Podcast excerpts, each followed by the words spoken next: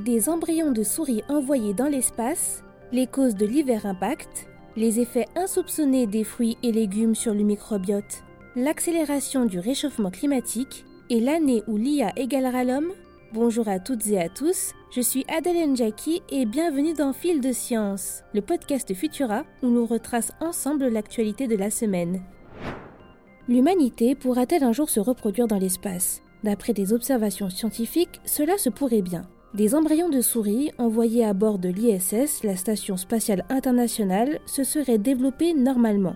Cette découverte pourrait amener à envisager un avenir pour l'homme en dehors de la Terre. Des biologistes de l'université de Yamanashi, au Japon, se sont penchés sur le développement précoce de l'embryon et en auraient donc envoyé des congelés aux astronautes de l'ISS, qui les auraient décongelés et cultivés pendant 4 jours, une grande première. D'après les chercheurs, ces embryons se seraient développés normalement en blastocystes, des cellules qui se transforment ensuite en fœtus, et en placenta. Une observation qui démontrerait selon eux que la microgravité n'a pas d'effet significatif sur le développement précoce des embryons de mammifères, et selon leurs analyses, les biologistes affirment même que ni l'ADN et ni les gènes n'auraient été altérés lors de l'opération. L'étape suivante, implanter des blastocystes cultivés à bord de l'ISS dans des souris sur Terre afin de vérifier que des petits pourront bien être de ces embryons. Néanmoins, la réussite de cette expérience ne démontrerait pas qu'une grossesse dans l'espace peut être menée à son terme sans risque. Il va donc falloir attendre si vous aviez l'ambition d'accoucher à bord d'une station spatiale. Il y a 66 millions d'années, l'immense astéroïde du Chicxulub frappait la Terre, provoquant une catastrophe d'ampleur planétaire, causant ainsi la disparition des dinosaures. Mais cet astéroïde aurait-il engendré d'autres cataclysmes terrestres? Certains chercheurs vont dans ce sens et relancent une vieille théorie selon laquelle cette roche aurait causé l'hiver d'impact, un phénomène qui aurait plongé le monde dans l'ombre entraînant la baisse de la température globale à plus de 15 degrés Celsius pendant 15 ans.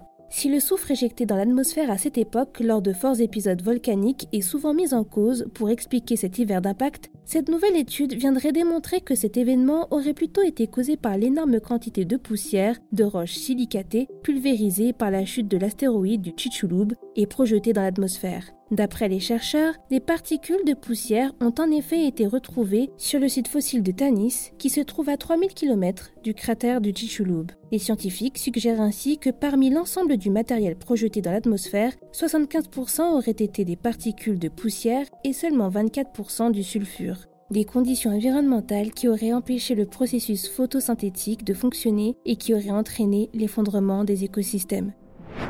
Manger 5 fruits et légumes par jour pourrait être plus bénéfique que l'on ne le pense. Pour la première fois, des chercheurs auraient apporté la preuve que les bactéries présentes dans les fruits et légumes peuvent coloniser l'intestin humain et contribuer de manière positive à la diversité du microbiote intestinal. Une nouvelle qui vient nous rappeler qu'une bonne pratique agricole peut être cruciale pour la santé de chacun, car d'après les chercheurs, la présence de gènes associés à la production de vitamines et d'acides gras à la chaîne courte dans ces aliments pourrait justifier ce bénéfice sur la diversité microbienne. Pour en arriver à ce résultat, les chercheurs auraient réalisé une méta-étude en constituant d'abord un catalogue de données sur le microbiome de 156 fruits et légumes, puis en se basant sur deux autres études ayant fourni des données sur le microbiote de bébés et d'adultes à partir d'environ 2500 échantillons de sel ainsi que sur leur régime alimentaire. Ils auraient ainsi découvert que les bactéries associées à ces aliments ne représenteraient qu'environ 2,2% de la diversité bactérienne globale dans le corps humain, ce qui est peu, et explique que l'âge de l'hôte, la fréquence de consommation de fruits et légumes et la diversité des plantes consommées seraient des facteurs favorisant une production plus élevée de cette diversité. Alors, la prochaine fois que vous irez faire vos courses, dirigez-vous sans tarder au rayon fruits et légumes.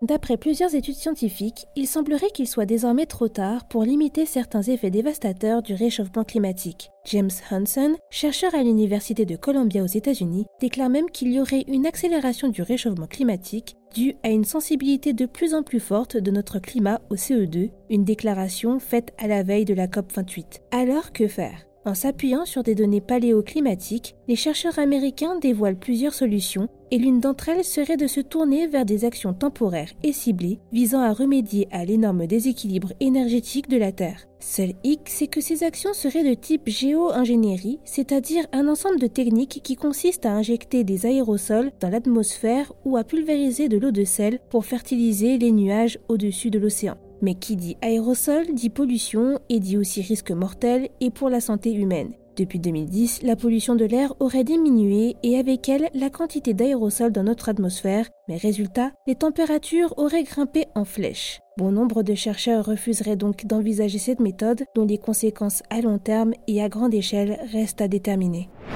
Et si l'intelligence artificielle arrivait à égaler l'homme? C'est ce que ne cesse d'affirmer depuis 12 ans le cofondateur de DeepMind de Google, Shen League. Mais dernièrement, ce dernier a soutenu l'idée selon laquelle il y aurait 50% de chances que l'on parvienne à créer des IA aussi intelligentes que les humains d'ici 2028. Expert en intelligence artificielle, il avait expliqué que la puissance de calcul et la quantité de données augmenteraient de façon exponentielle durant plusieurs décennies. D'après lui, la puissance de calcul actuelle nécessaire pour doter une IA de cette intelligence générale propre au cerveau humain serait déjà disponible, même s'il admet que l'IA n'a pas encore atteint ce stade. Ce dernier souligne cependant que les modèles de langage de type GPT-4 montrent que les entreprises devraient découvrir d'ici peu des algorithmes plus évolutifs pour exploiter toutes ces données informatiques qui permettraient à l'intelligence artificielle de potentiellement égaler l'intelligence humaine. Retrouvez plus d'informations sur le secteur de l'IA et le reste de nos actualités sur Futura. C'est tout pour cette semaine. Si vous nous écoutez sur les applications audio, pensez à vous abonner pour nous retrouver toutes les semaines et à nous laisser une note et un commentaire pour soutenir notre travail. Cette semaine, je vous invite à découvrir notre dernier épisode de Science ou Fiction dans lequel Mélissa Lepoureau vous dévoile si lire dans l'obscurité est véritablement mauvais pour les yeux. Quant à moi, il ne me reste plus qu'à vous souhaiter un excellent week-end. À la semaine prochaine!